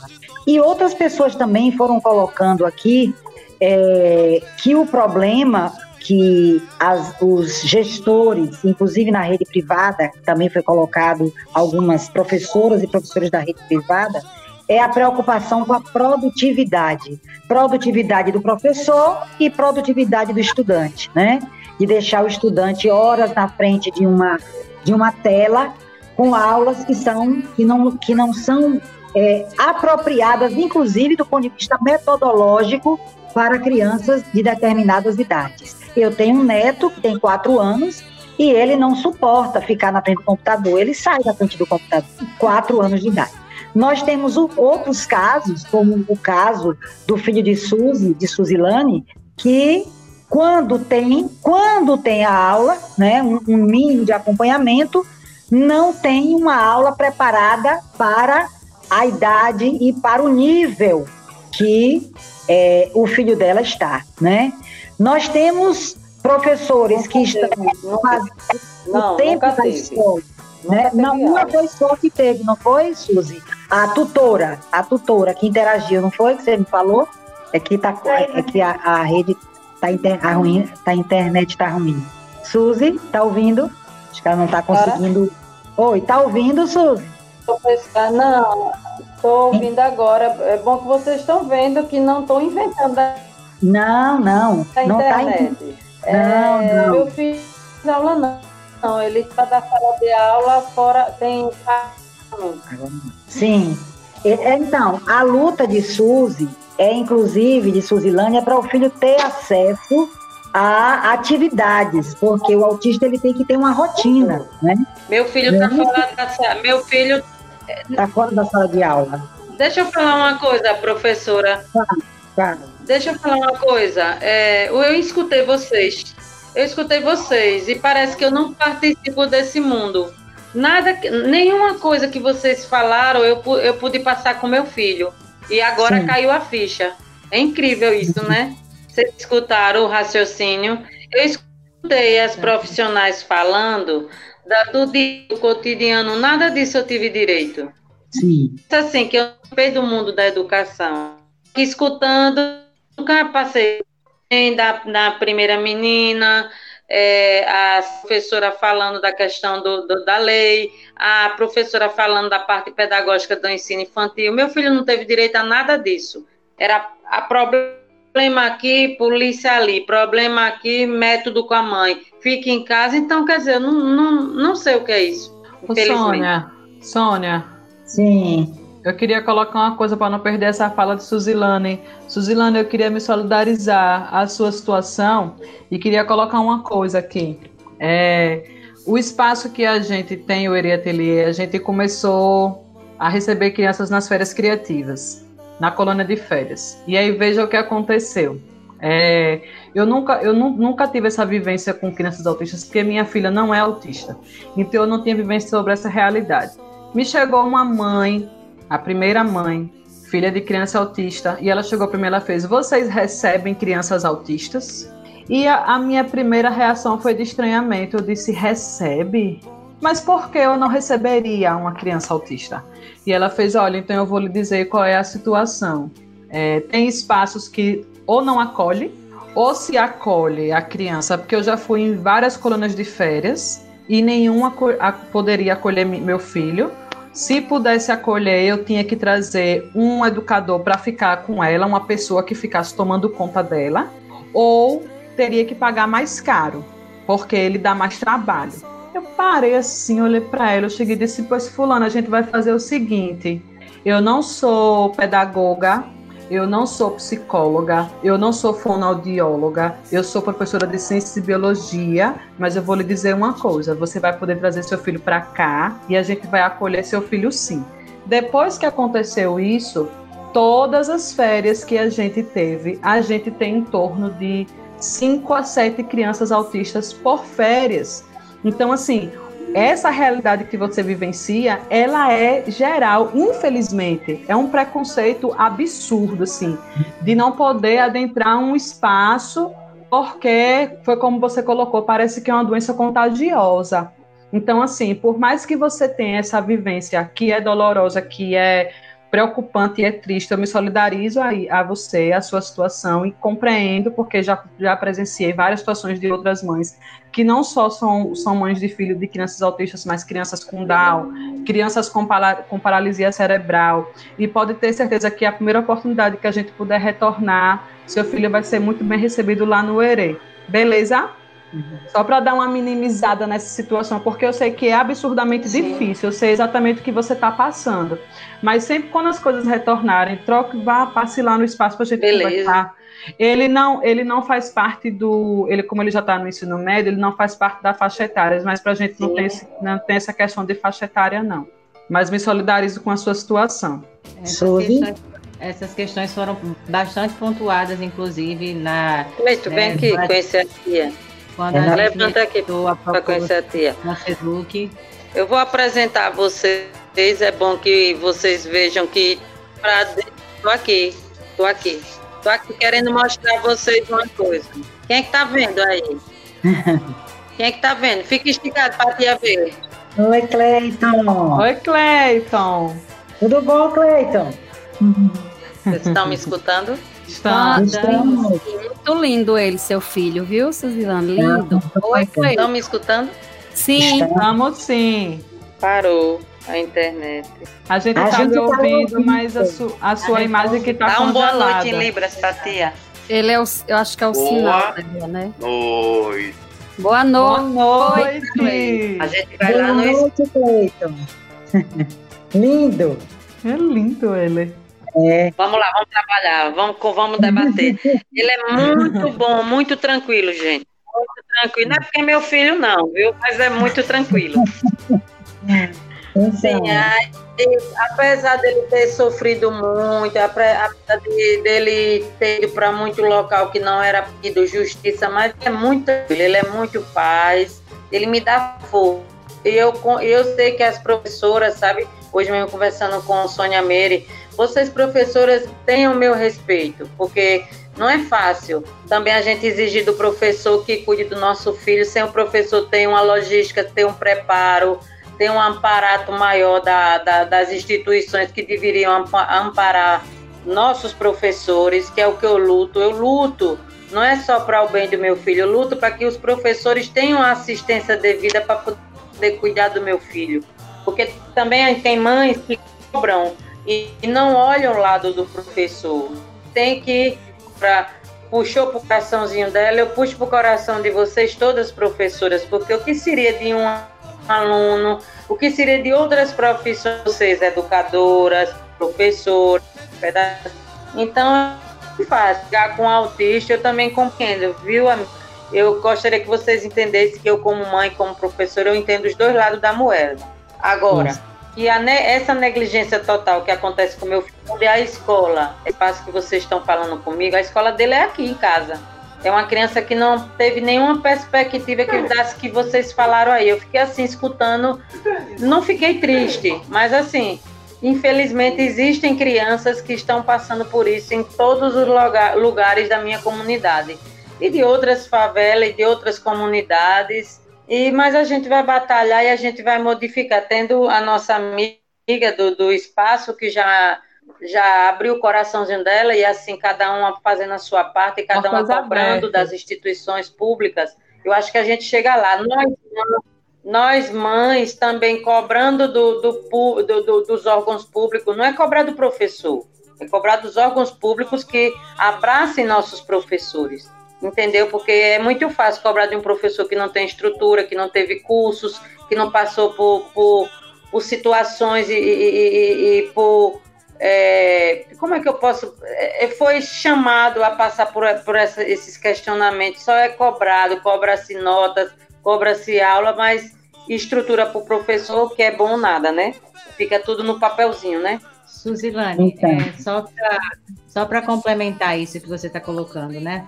É, a gente sabe que o, o a escola pública, a educação básica, ela já é cercada de problemas, né? Inclusive problemas que dificultam essa inclusão realmente.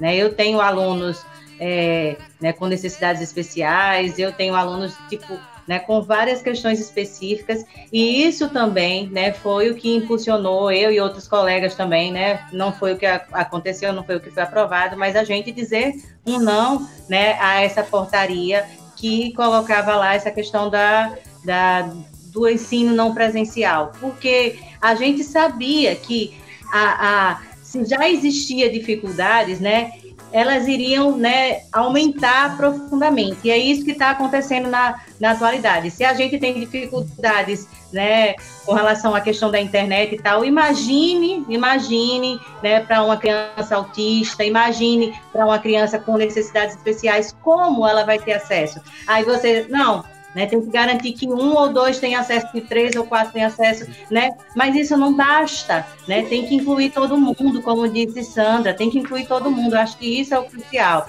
Jetson fez uma pergunta aí, e só para tentar também fazer uma provocação, né? Do que adianta a gente garantir um ano letivo a qualquer custo esse ano, sem garantir a qualidade desse ensino, sem garantir que esses alunos aprendam, né?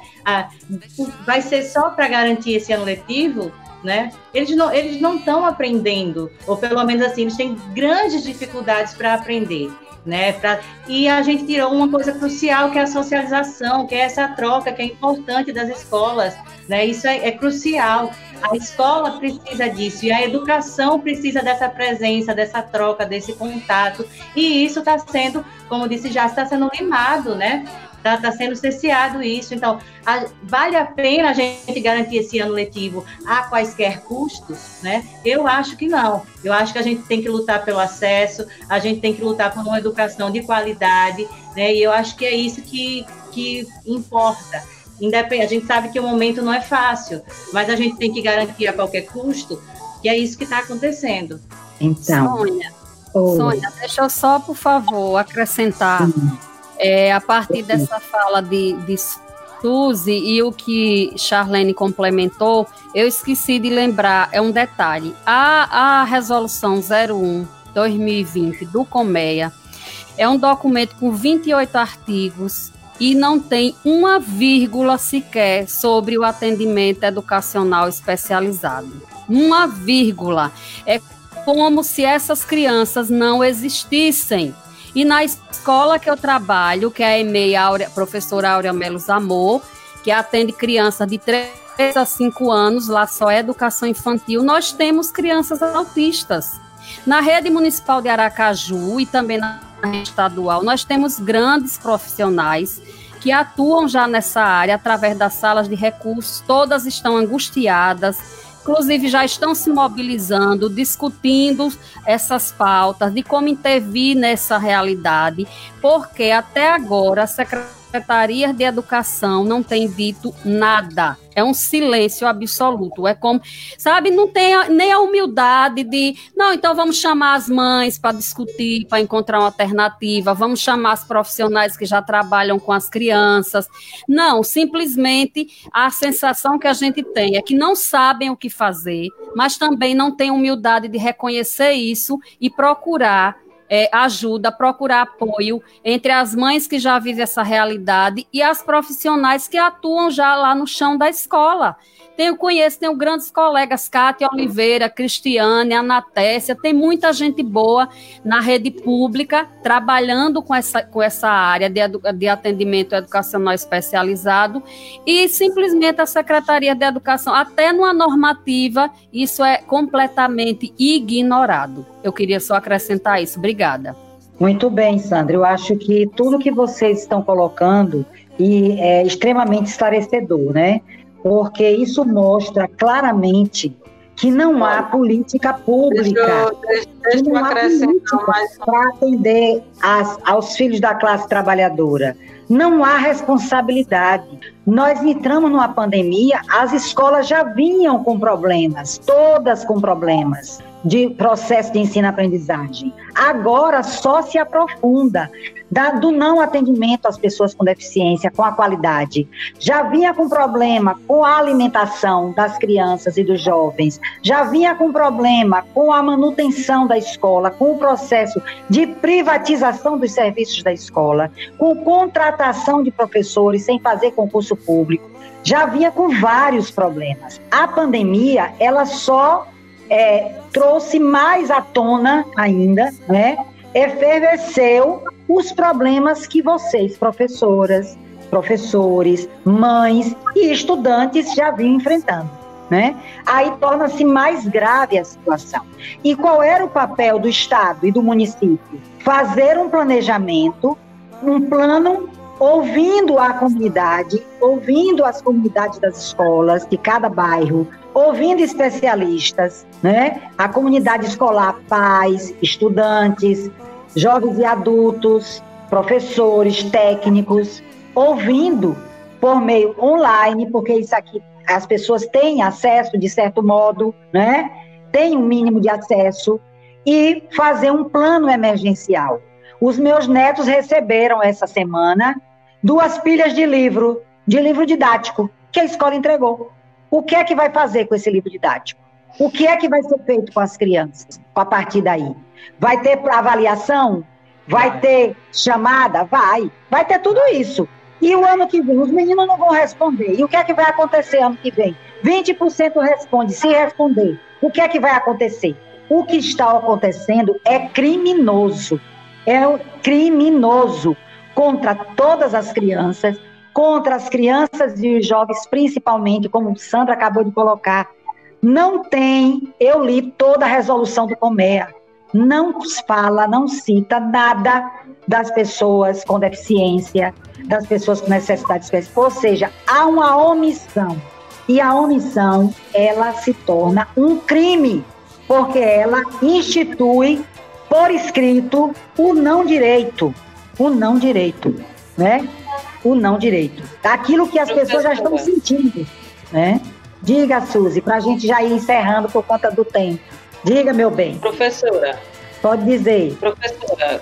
Estamos ouvindo. Então, na época que eu consegui o primeiro cumprimento de sentença de Cleito, a primeiro ganho judicial de Cleito, só existia nota técnica do MEC. Hoje a gente tem leis federais de proteção ao autista e a pessoa Sim. portadora, tem o estatuto da pessoa portadora de deficiência. E mesmo Sim. assim, eu já recorrendo em instâncias de segundo grau, com cumprimento de sentença conceito tutelar, diz que sem eles, o, o Estado de Sergipe continua é, negligenciando o direito da pessoa portadora de deficiência. E isso acarreta numa sobrecarga da mãe e dos professores. Só para finalizar, se prof, os professores não se unirem com as mães, o Estado de Sergipe vai acabar com a educação, vai acabar com o especial, vai acabar com o normal e vai formar nosso sistema em um sistema formador e não de profissionais, mas de, como eu disse no começo na minha fala, como se fossem soldados, sabe? Preparados para ter posicionamento que não são públicos, nem em prol de política, nem, nem, nem sociais, são pessoas não formatadoras de opiniões. Por isso que é preciso, hoje, terminando a minha fala, que professores e mães se reúnam, se unam em prol de uma causa, da educação, eu vou falar do meu estado, do estado de Sergipe, que para mim hoje é um dos estados mais negligentes com a educação inclusiva. Isso mesmo, Suzy, muito bem. Professores, estudantes já que já estão, né, adolescentes é, que já têm uma idade que pode resolver e também mudar o seu destino com 16, 17 anos que está na rede pública, no ensino médio. É, e professores e técnicos precisam somar esforços. Primeiro, para derrubar a obrigatoriedade do ensino é, do ano letivo. Não pode isso ser tratado. Isso terá prejuízos gravíssimos, gravíssimos para o futuro de todas as crianças, né? Se a escola particular ela torna obrigatório com o consentimento dos pais. Os pais é que exigem. Mas na escola pública, os pais têm que se juntar para dizer não, porque serão os seus filhos os mais prejudicados nesse processo. Né? Segundo, essa unidade tem que se dar para dizer: os professores não estão se negando a trabalhar e os estudantes não estão se negando a estudar. Só que o Estado tem que criar as condições para os professores trabalharem, porque quando os professores fizeram concurso ou foram contratados, eles não foram contratados para fazer as estratégias e criar e se reinventar, que Charlene lembrou bem desta palavra, no momento de pandemia. Eles foram contratados para desenvolver um processo de ensino-aprendizagem, onde o Estado e o município teria que dar todo o suporte. E agora o Estado e o município não dão o suporte aos professores, que pagam as suas contas para poder funcionar minimamente, quando pode, porque tem outros que não podem. Há uma sobrecarga de trabalho, né? A casa virou lugar de trabalho, não tem horário, e muito menos as famílias que não tem nada para ter para os seus filhos terem condições, porque até mesmo para fazer uma, uma sala de vídeo, como Sandra muito bem citou aqui, as mães têm que ter minimamente um equipamento que consiga é, operar e ter uma conta para fazer a sala de vídeo. Tem que estar alguma conta paga, porque se não tiver paga, o filho dela não pode falar com a professora. E o filho vai cobrar, porque os, as crianças eu estou aqui arrodeada, meu neto toda hora vem aqui, Tupã. As crianças, elas sentem falta, elas querem ver a professora, elas não querem só falar, elas querem ver. Então, o município deveria ter, não só para as crianças é, com deficiência, que essas não têm, as crianças autistas e jovens, mas todas as crianças deveriam ter acesso. E digo mais: e as crianças e jovens com deficiência os autistas e todas as outras deveriam receber um recurso para pagar a rede de internet para ter acesso à conta. Porque essas crianças elas são excluídas de tudo. Tudo é muito mais difícil para elas, certo? Tudo. E essa equipe que existe na Secretaria de Estado e existe no município, tem muita gente boa, muita gente com formação específica elas poderiam agora estar dando curso para as professoras, para tutoras, ajudando a preparar material, não como carga horária letiva, mas pelo menos três vezes na semana as crianças e os jovens poderiam receber material. Outra coisa, o município deveria estar comprando livros, higienizando livros de história, de literatura e distribuindo junto com a alimentação. Isso é política social, isso é política educacional. Deveria ir alimentação para as famílias que estão desempregadas, não só esse kit que eles chamam da merenda escolar, que não é completo, né? Que não dá para alimentar a criança aos 30 dias. Quando chega, quando chega no município, está entregando, o Estado não. Além de entregar alimentação, deveria ter acesso a livros, brinquedos educativos, jogos porque uma mãe que mora num quarto de uma vila, na periferia da cidade, com cinco, seis, oito filhos dentro de casa, vai fazer o que com essas crianças? O que? Não tem online, não tem brinquedo, não tem nada. Os meninos vão ficar na rua, que é o que está acontecendo. Aí fica em casa, que casa? As crianças que não têm nem casa. Tem crianças que estudam na escola do município, no bairro que eu moro, que está no acampamento, no Santa Maria, no 17 de março. Não tem casa para morar, é sem teto. Como que uma criança dessa vai acessar a educação online? Ora, minha gente, é demais, não é? Então, eu quero aqui dizer a vocês, nós já estamos a 1 hora e 35, passou rápido, não é? Mas nós teríamos muito mais o que conversar, tenho certeza, né? Que todas nós temos muitas coisas para tratar. Essa foi uma live que nós fizemos, mas nós teremos depois, nós vamos fazer uma reunião, e vocês todas já estão convidadas, uma reunião ampliada para ir aprofundando esse debate e principalmente com foco também não só do estado, mas do município de Aracaju. Nós sabemos que esse ano é um ano que vai haver eleição, infelizmente, nós não desejaríamos nem que houvesse eleição este ano, e nós precisamos também estar nos colocando e fazendo exigências, não é? Nesse momento, a gente faz um apelo aos pais, às mães, às professoras, aos técnicos, a todas as pessoas que têm uma preocupação com a educação, para a gente fazer um grande movimento, uma grande campanha na defesa da educação, né? na defesa do processo, da qualidade dessa educação, em todos os níveis. Né? E eu quero agradecer enormemente a vocês pelo tempo que vocês ficaram aqui hoje e dizer que a gente vai seguir firme nessa luta e vai exigir dos conselhos, vai exigir do executivo, vai exigir posicionamento de Câmara de Vereador, que até agora não se posicionou nada sobre a questão do trabalho remoto agora no município, vai exigir da Assembleia Legislativa, vai exigir de todos, todos os órgãos e principalmente da nossa base, com quem a gente conversa papo reto no dia a dia, que sente os problemas, que se junte para a gente fazer essa campanha para exigir e ter uma outra educação nesse estado. Porque, como o Suzy disse, se a gente não se juntar, a gente não vai mudar essa realidade, né? Porque Sônia. só a nossa força é capaz de transformar essa realidade. Diga, Sônia, deixe, por vou favor. Só um minutinho, vou deixar para vocês. Aí, Sandra, você faz sua fala e já pode se despedindo certo. e assim nós fazendo, okay. tá bom? É, é só para lembrar, exatamente, eu já, já fecho aqui. É, é só para lembrar um detalhe na sua fala e me veio à memória.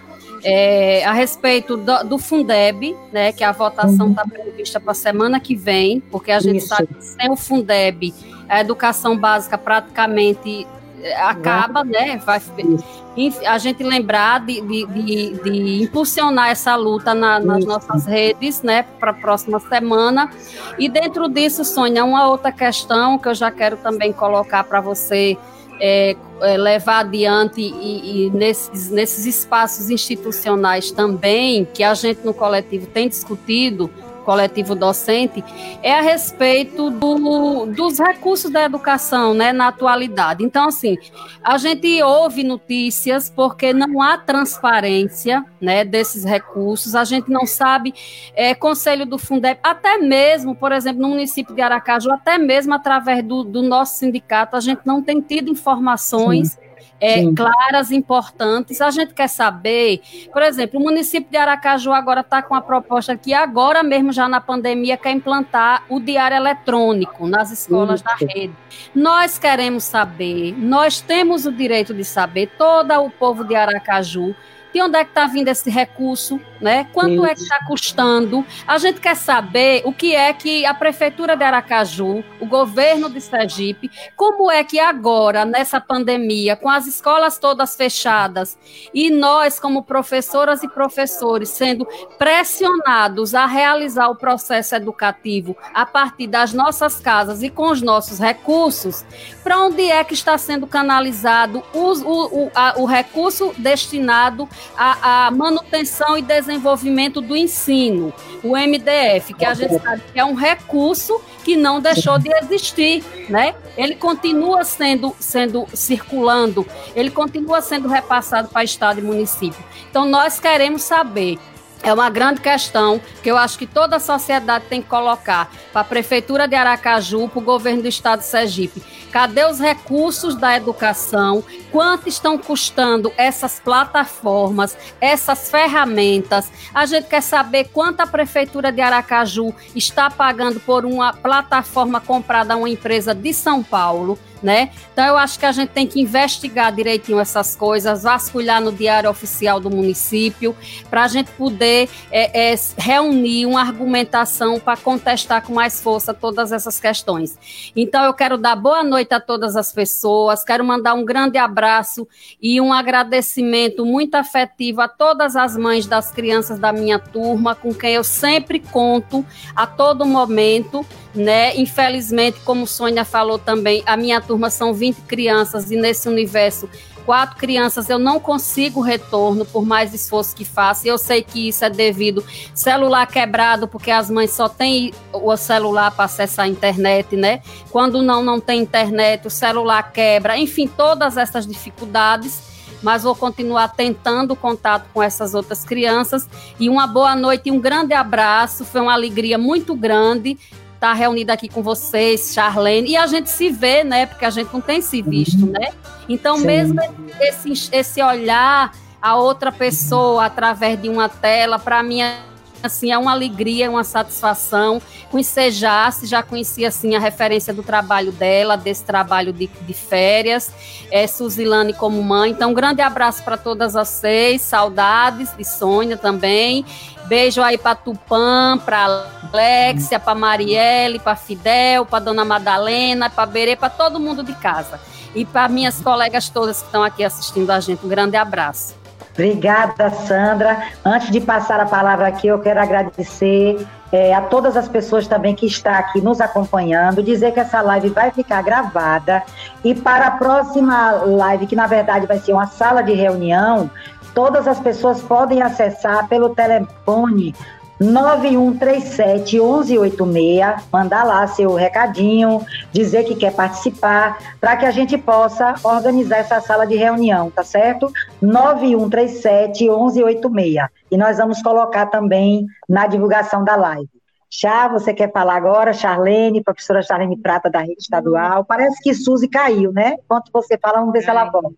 Vou só me despedir aqui, dizer que o momento é da gente encampar uma luta, né? Pelo acesso universal à educação, né, uma educação pública gratuita e de qualidade, dizer que essa situação, ela, aliás, que essa defesa, ela está na contramão desse ensino remoto, uhum. porque é um ensino que está restrito a, a, poucos, a poucos estudantes que podem comprar né, pacotes de dados de internet, então não dá para se falar em ensino remoto sem dar condições de, acesso à banda larga a todos os estudantes. Uhum. Então, são coisas contraditórias. Garantir o acesso à educação pública e, e, gratuita de qualidade e falar de ensino remoto. Então, acho que a gente tem que encampar essa luta. Agradeço a participação aqui, né, de Sônia ter me chamado para participar dessa live. Que estou muito feliz de ter reencontrado Jace, é, Sandra Beju, você mesmo, Soninha, Suzilane. Um abraço virtual, mas afetuoso para todos vocês. E um abraço a todo mundo que estava acompanhando essa live, viu? É, saudar a todo mundo que é, ficou até agora nos escutando, mas que contribuiu muito para que essa live acontecesse. Tchau, tchau. Obrigada, Chá. Jaci, com você, Jaci. Então, eu queria encerrar, mas colocar uma coisa assim. É, a realidade das escolas estaduais e municipais, elas são, elas são gritantes e as problemáticas que vocês colocaram como o Sônia mesmo pontuou, a gente só fez escancarar né, as desigualdades que já existiam. Pelo fato de que a gente tem acesso aqui, por estar numa escola privada às aulas remotas, eu já lhe digo que ela de fato não funciona mesmo. Mesmo que se tenha acesso, não funciona. Então, assim, quando Sandra coloca que as escolas devem manter os vínculos e ela colocou muito bem a questão da memória afetiva, acho que é um apelo que a gente deve fazer também às escolas privadas, que elas entendam que esse, essa manutenção de vínculo, ela deve ser feita que não seja através do livro, da transmissão de conteúdo.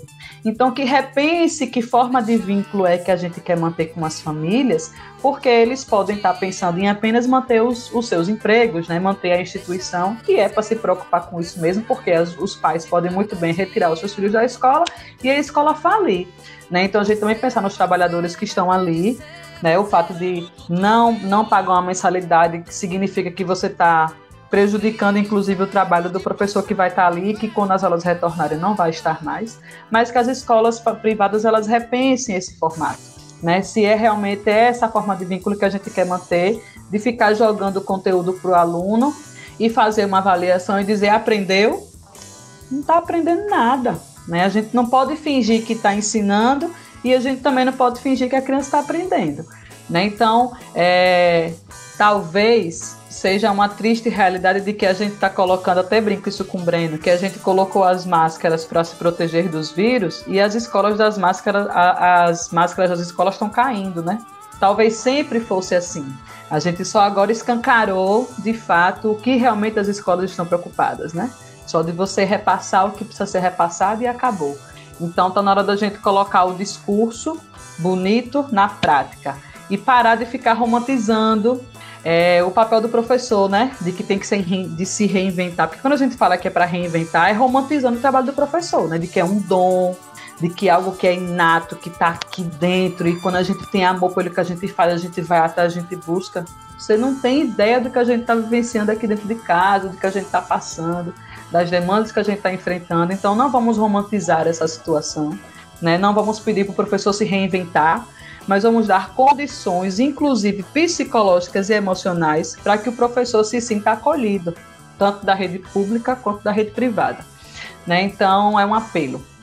Então, agradeço demais, foi muito bom conversar com vocês, assim, foi um prazerzão, muito bom ver Charlene, muito bom ver Sandra, conhecê-la, assim, mesmo que de forma remota, ouço falar muito bem do trabalho de Sandra e deve ter sido um prazer ser, a, ser professora de Fidel, Alexia e Tupã e, e quiçá já já de Marielle, ó, quando tudo voltar às, à normalidade, né?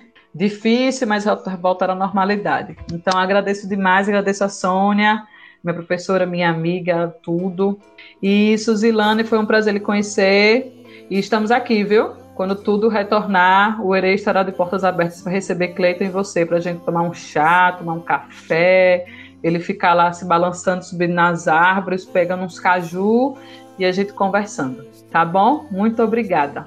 Oi, Suzy, obrigada. Ele é do tamanho da árvore. Ele é do tamanho, ele vai fazer. Ele sobe, ele sobe. Obrigada. Faça as suas considerações, Suzy. Mas... Não, ele só baixa fazer assim, de tão alto. Então, gente, eu peguei. Como a minha internet é muito boa, eu só peguei uma parte agora da, das considerações finais, mas a parte romântica não existe em excluir. Todos som, nós somos iguais perante a nossa lei. Existem leis que embasam. Eu não gosto muito de falar de, de lei tanto, fala muito bonito como disse. Sabe por quê? Porque na minha comunidade a realidade é outra. E vocês estão convivendo aqui uma nova realidade, realidade que não é a de vocês e que também eu acho que eu sou um meio termo entre a comunidade e a população. Peço que a dilema tão bonito e que a gente caia na para a rua para pedir o certo. Não fique nas costas dos nossos professores que eles não têm lado errado, que passem para o lado certo, que, que batalhem por, por essas crianças que têm altas habilidades, podiam estar tá dando, podia estar tá dando muito ao nosso estado de Sergipe, mas infelizmente com negligência de órgãos públicos, negligência em cumprimento de leis, negligência por parte de alguns, uma minoria dos profissionais, está aqui em uma cama há mais ou menos um ano e é daqui para ali que a pandemia para ele sempre existiu. Ele sempre foi uma criança trancada, presa ao seu lar e à sua mãe. Que essa realidade não aconteça mais em outros lares, nosso futuro, nossos netos, nossos primos, nosso irmão.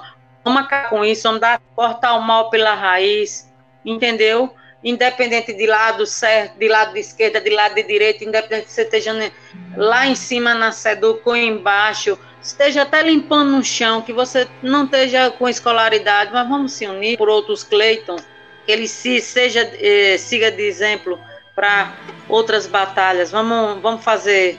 Durmam pensando nisso, durmam que eu, pensando no que eu passo no cotidiano. Eu sou sozinha. Eu sou sozinha com Deus e com meu filho. E desse jeito, há muito tempo.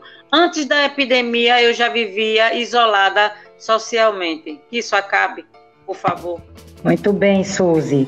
Então, por conta da sua fala, por conta de todas as falas que aqui foram feitas, das demandas que eu tenho recebido pelo WhatsApp, pelo Facebook, pelo Instagram, por tudo que é rede, nós vamos continuar fazendo essa campanha na defesa da educação pública na próxima semana, é, trazendo todas essas pautas e trazendo fundamentalmente a pauta também na defesa do Fundeb, porque se a gente não garantir a renovação da aprovação aí da lei para garantir o Fundeb, com o processo que o Estado de Sergipe está, com o fechamento da Petrobras, com o desinvestimento no campo econômico aqui, nossa educação só vai continuar descendo a ladeira. Então, nós precisamos que os recursos do Fundeb sejam garantidos, que a educação básica seja uma prioridade nacional e que a universalização da educação ela precisa acontecer, porque nós não temos uma educação ainda universalizada. né? E vamos nos preparar para continuar na luta na pandemia e na pós-pandemia. De olho nas instituições, de olho no que é que está sendo aprovado, de olho no que é que está sendo feito durante a pandemia, porque enquanto a gente está lutando para defender nossas famílias, para defender nossos vizinhos, porque as comunidades mais pobres se autodefendem, porque o Estado não defende, o Estado não tem política social para o povo pobre. Não existe, né? Nós estamos fazendo as campanhas com muito sacrifício, é, a população tem se ajudado muito e nós vamos continuar fazendo isso e vamos continuar fazendo as exigências e isso que Sandra colocou. Eu estou lendo, nós, nós estamos lendo o diário oficial todos os dias. Só que nem tudo a gente consegue pegar a partir dali. Então a gente vai ter que acionar pessoas para investigar, para ver exatamente o que é que está sendo aprovado na Câmara de Vereadores, o que é que o prefeito está fazendo que não passa pela Câmara, né? Todas essas indagações que você fez, Sandra, nós vamos fazer. Nós vamos fazer, vamos protocolar e vamos pedir a colaboração de pessoas que aí tá no, que são advogadas, que estão tá nos conselhos e que podem nos ajudar a investigar, porque não há essa transparência que se diz, se ventila, se coloca aos quatro cantos que há. Não há transparência no governo estadual, não há transparência no governo federal, não há transparência na prefeitura municipal, não há transparência na Câmara de Vereadores, não existe. O que tem ali é, é apenas superficial, né? E nós precisamos continuar fazendo essa investigação diária. Então eu quero agradecer a vocês, quase duas horas de live aqui hoje. Agradecer de coração, né?